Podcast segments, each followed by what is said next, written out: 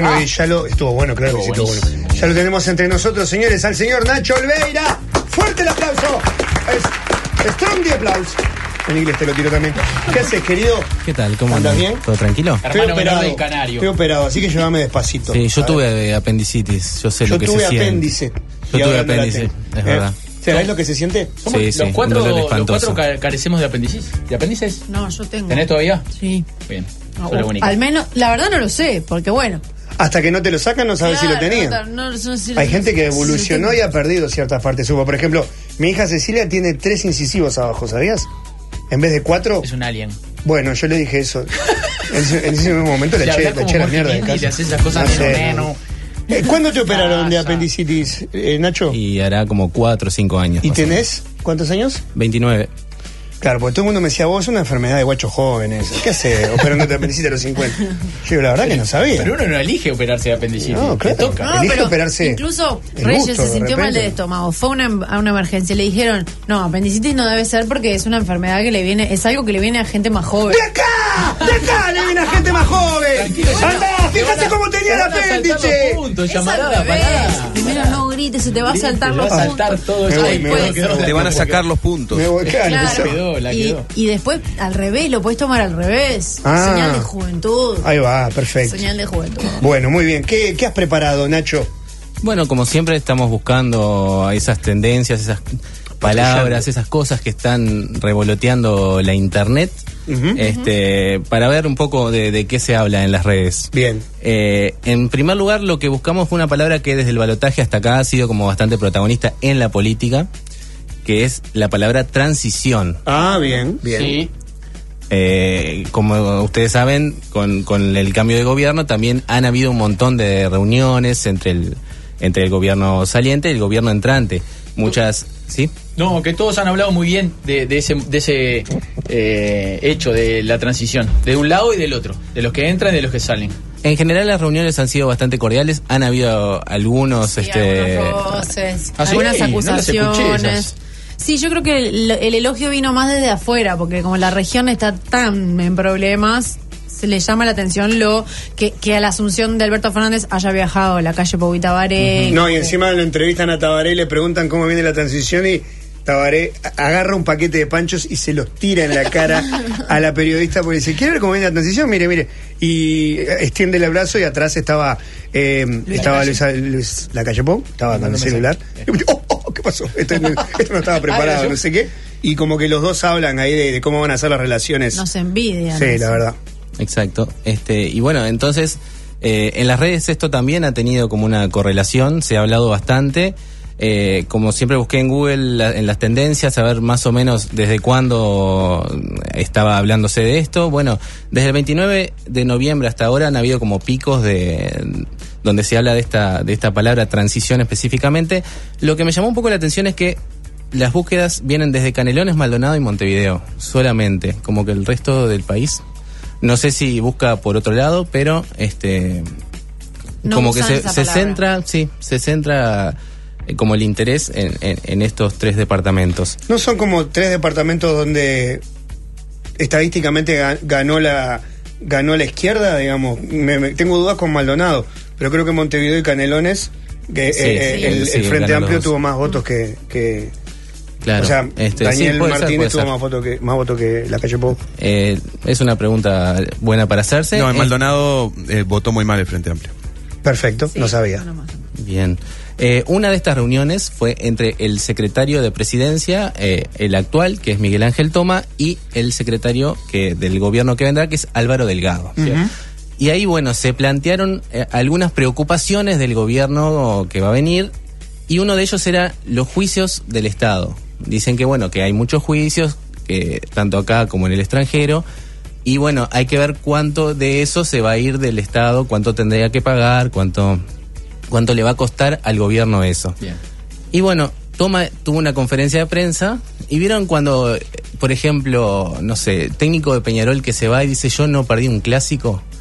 ¿Te tira las ganadas? Te tira todas las ganadas. Todas las ganadas. Vamos a escucharlo. A ver. Hemos advertido la inquietud y el interés por los juicios que tiene el país. Pueden estar tranquilos, amigos, porque han recurrido al mejor en representaciones legales. De los juicios importantes, ustedes saben que Philip Morris era un juicio muy importante que se ganó. Bueno, no gané, aquí está su pizza. Pero si ganamos. Perfecto, no había pizza. Conecta era un juicio de 58 millones de dólares que también lo ganó Uruguay. Con respecto a Italba, que era un juicio de 61 millones de dólares, también lo ganó Uruguay. Le puedo mirar a la cara a un hincha y decirle, ¿qué club sos vos? Montevideo Gas. A vos te hizo un gol. ¿Vos de qué sos? Riselco. A vos te hizo un gol. ¿Vos de qué sos? De Roma. También. En el tema de Acciona. A vos no, Moto. Se anunció el proceso, pero nunca se inició. En este momento estamos cursando el juicio de Aratirí. Uruguay presentó una sólida defensa. ¿Tiene alguna evidencia o no? Bueno, tenemos muchos supuestos y conjeturas. Todo eso es un tipo de evidencias.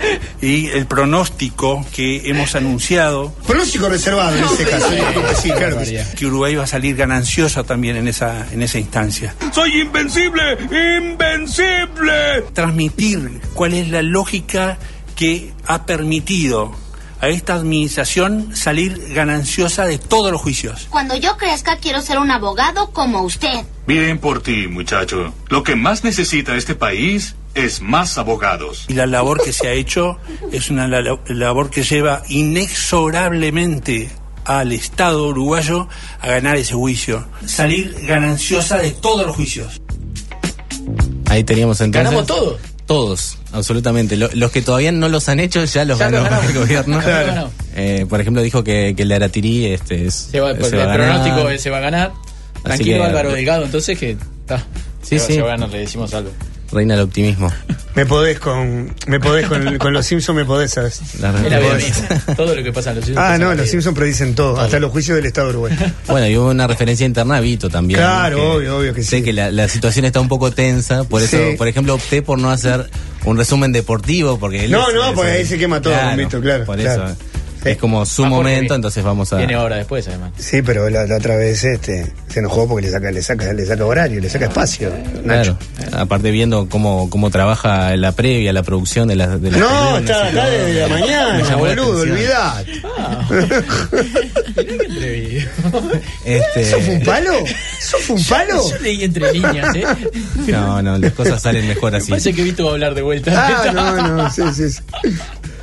Bueno, eh, este clásico, en realidad, el, el clásico, la final del Sí. uruguayo, ha quedado como bastante atrás, ¿no? Porque han pasado como muchas cosas esta semana.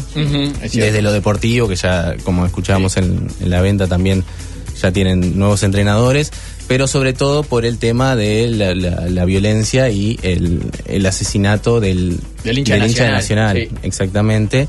Bueno, también escuchábamos que, eh, bueno, hoy este, atraparon a dos personas, este, que serían los, los perpetradores de, Sí. de este delito.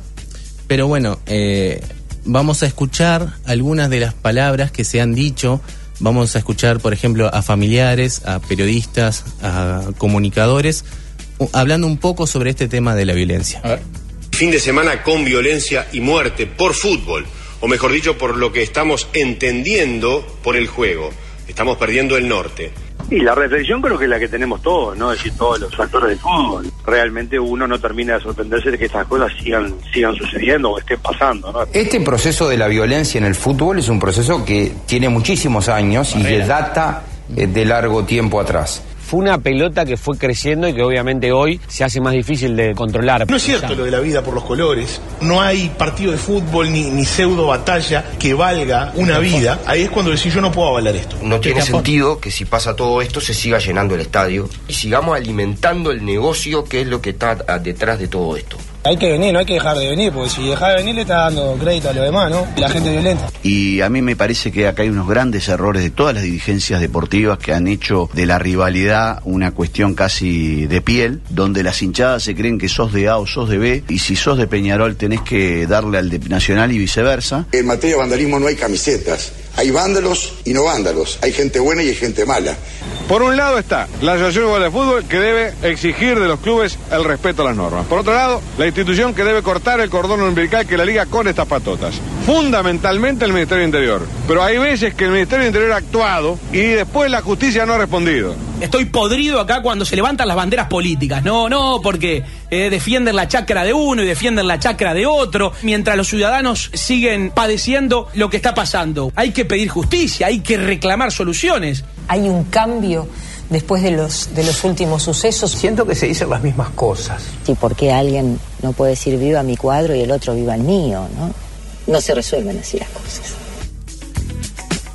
Cualquiera de estas declaraciones podrían haber sido dichas en esta semana, pero la verdad es que ninguna de estas cosas se dijeron ahora. ¿De dónde Todas tienen 3, 4 años. ¿En serio? Ah, ¿en la de serio? Toto da Silveira tiene 31 años, es Sí, del me di año cuenta por la voz. es del año 88. Increíble.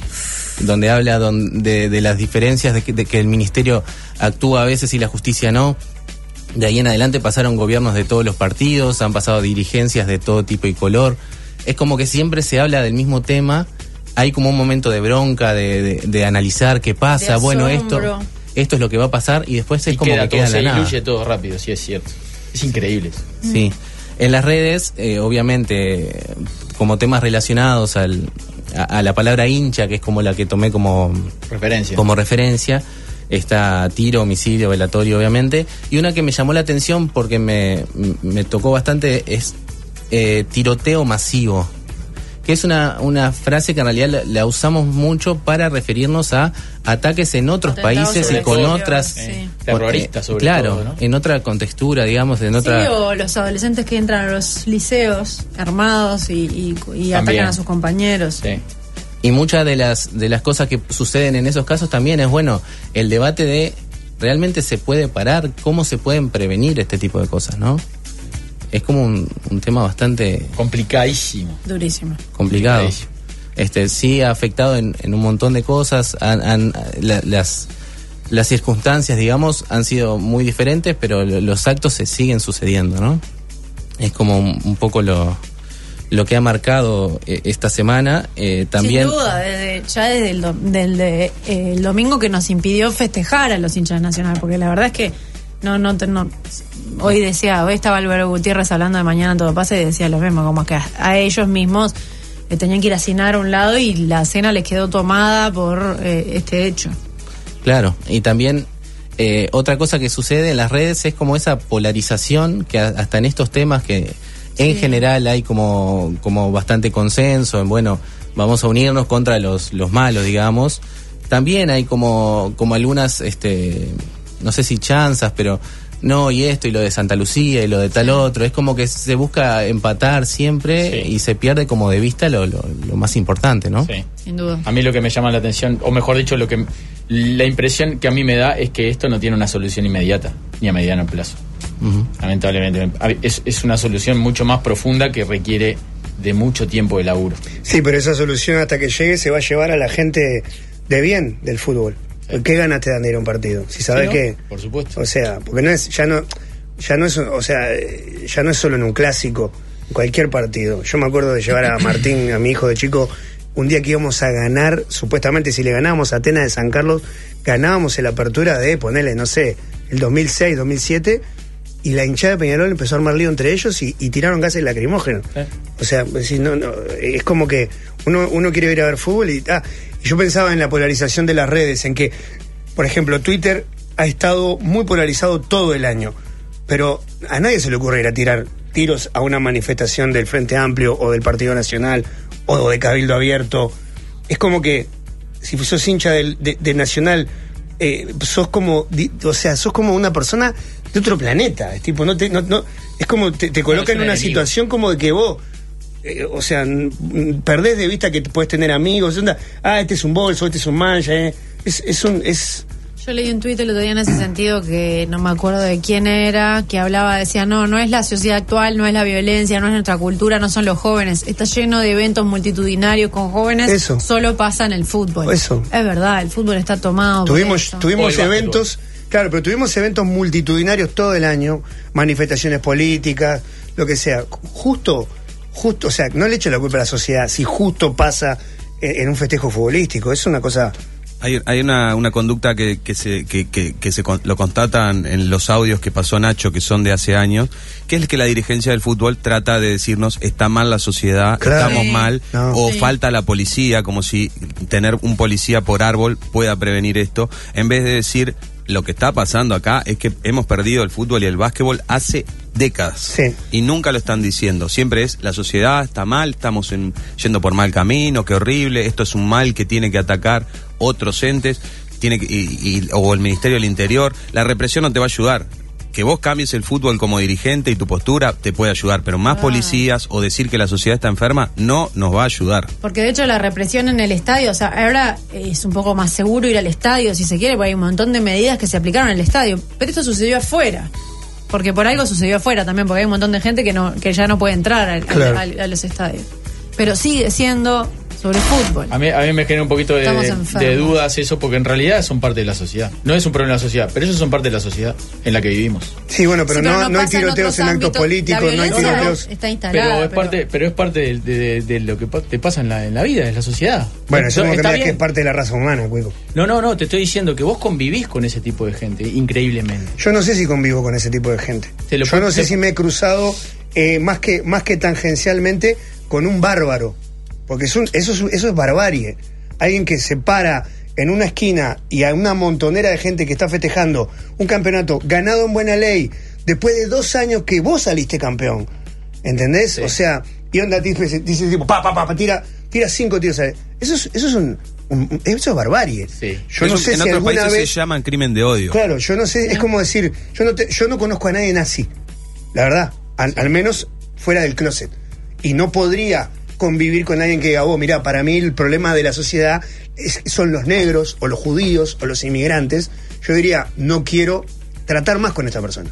Si yo me encuentro con un hincha de Peñarol que me dice, acá los bolsos hay que matarlos a todos, o con un hincha de Nacional que me dice, la culpa de todo lo que pasa en el fútbol lo tienen ustedes los mancha, yo diría, no tengo nada que compartir contigo. Entonces digo, creo que no, creo que la vida todavía no, sé que existen, pero Existen y que es parte de la sociedad, es parte de todo, pero por algo pasa solamente en el fútbol. O sea, no es que haya que atacar. La violencia en la sí. sociedad es notoria, pero. Vos pero viste lo que era no soy malo básquetbol porque en realidad se, creo que comparte la- la- la- los Con que una- unas pocas hinchadas que son Por eso, por eso, las pero que lo han pesadas. sufrido, mirá que lo han sufrido, ha Sí. muerto gente inocente en el básquetbol Sí, también. pero yo que sé, de un tiro al aire, como se escapó, pero este caso fue como un crimen de odio, como dice, como dice Amílcar, como el tipo que entra a- y mata a todos los de su escuela en Estados Claro. Unidos, sucedió acá, pero en el fútbol, o sea, es algo que obviamente tiene que ver con el fútbol.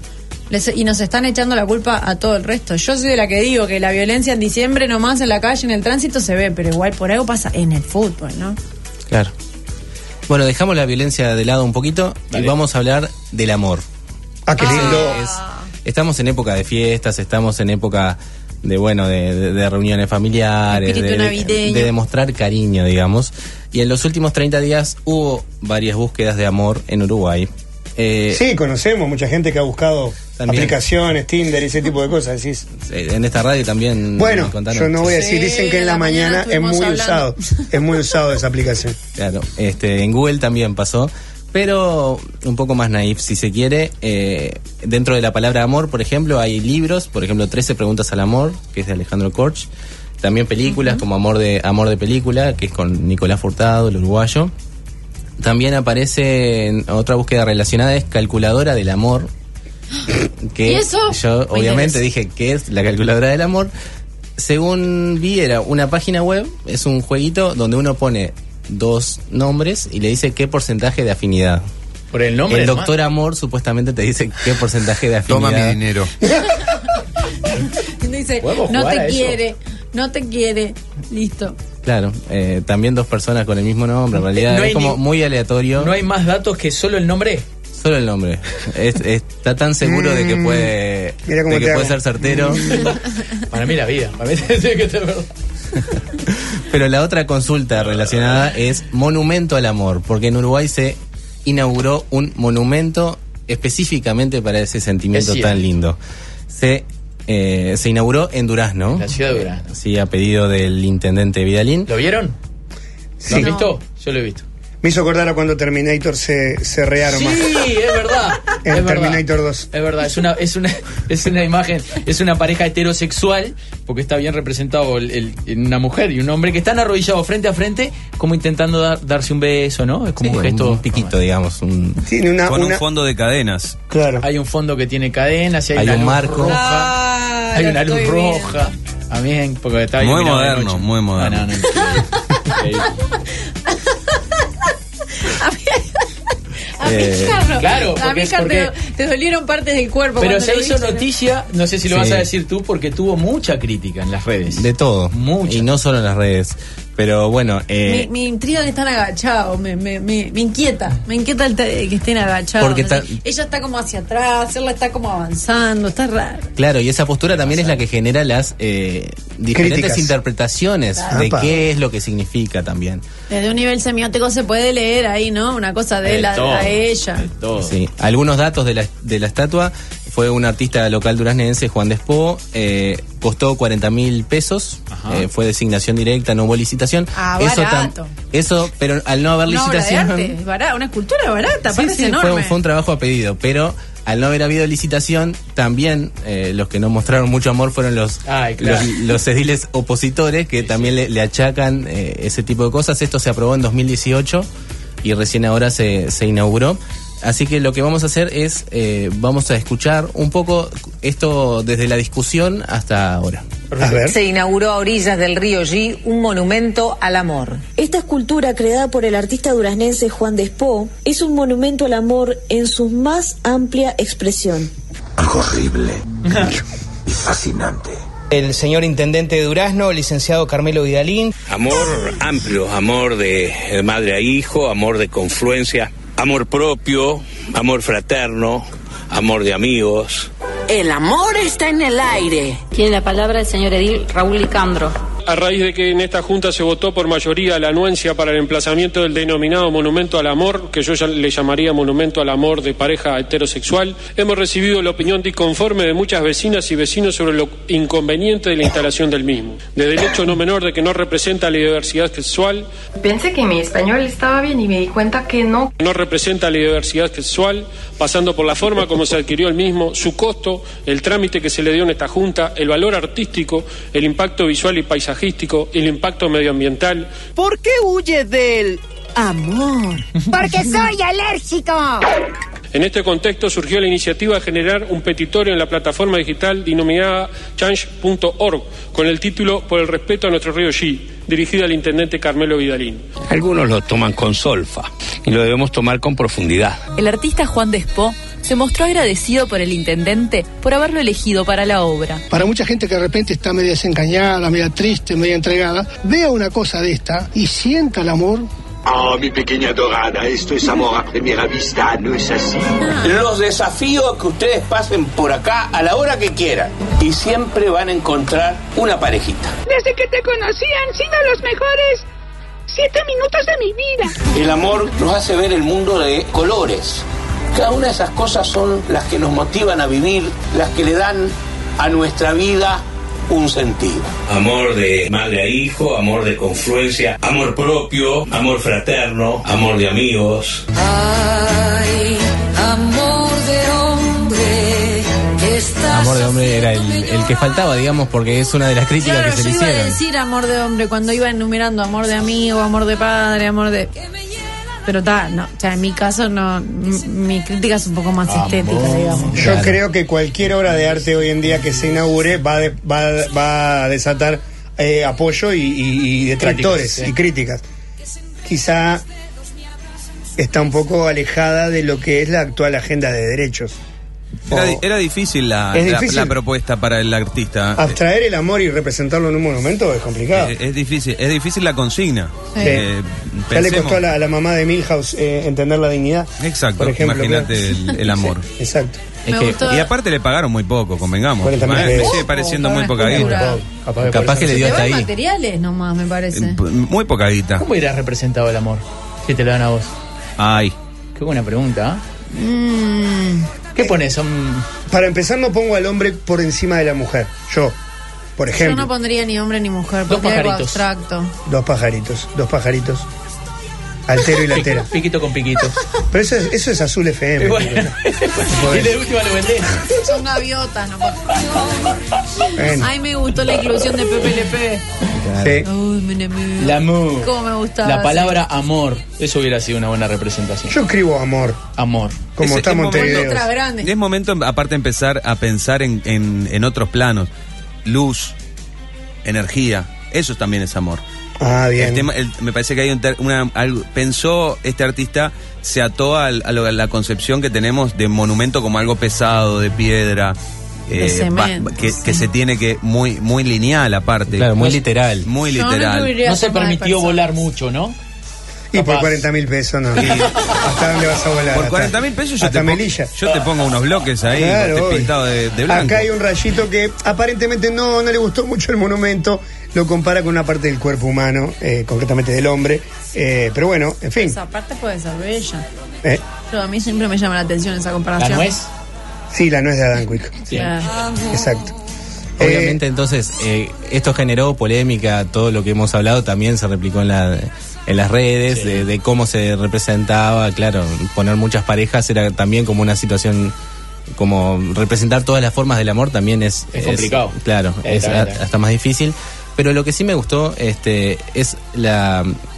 Un edil de Colorado, en, en el momento que se estaba tratando este tema, su argumento fue, yo fui a Europa un par de veces y se pagan 20 o 30 euros por cosas insignificantes. O sea, eh, lo que dijo es, si en otro lado hacen cualquier porquería y cobran plata, ¿por qué acá no lo podemos hacer? Y me pareció que fascinante. arranque Que arranque con yo fui a Europa un par de veces. Un par de veces está, está despegado. Seguro, mira. Claro. Excelente. ¿Por qué no podemos...? El primer mundo llegó a Uruguay. Obras de arte que no valen nada, pero que la gente las va a ver. Me da la impresión de que el material en que se hizo la obra es, es similar al del al del el hombre mm, ¿El coreano? el coreano, sí, no sé Creo por qué. me- no, el Tiene una coreano cosa es más como plástica. una- ah, puede ser. Yo, yo pensé que era de cemento. sí Pero no. me parece que es cemento pintado el- Ah, no sí. dije nada entonces. El coreano es como una fibra. El Greeting Man. El de Greeting Man es como una fibra de vidrio, es como una fibra Sí, que no, que no se puede pintar. no tal cual Que si es lo el pintan, color del puede- material Sí, si lo pintan se puede. ¡Ey! Porque este es asiático. Claro. tiene Claro, otra, tecnología que en Durano no la tenía. No tienen tecnología, no, no. Totalmente. Excelente, Nacho. Muchísimas gracias, ¿eh? A ustedes. Gracias. De arriba un rayo. Unite a la revolución.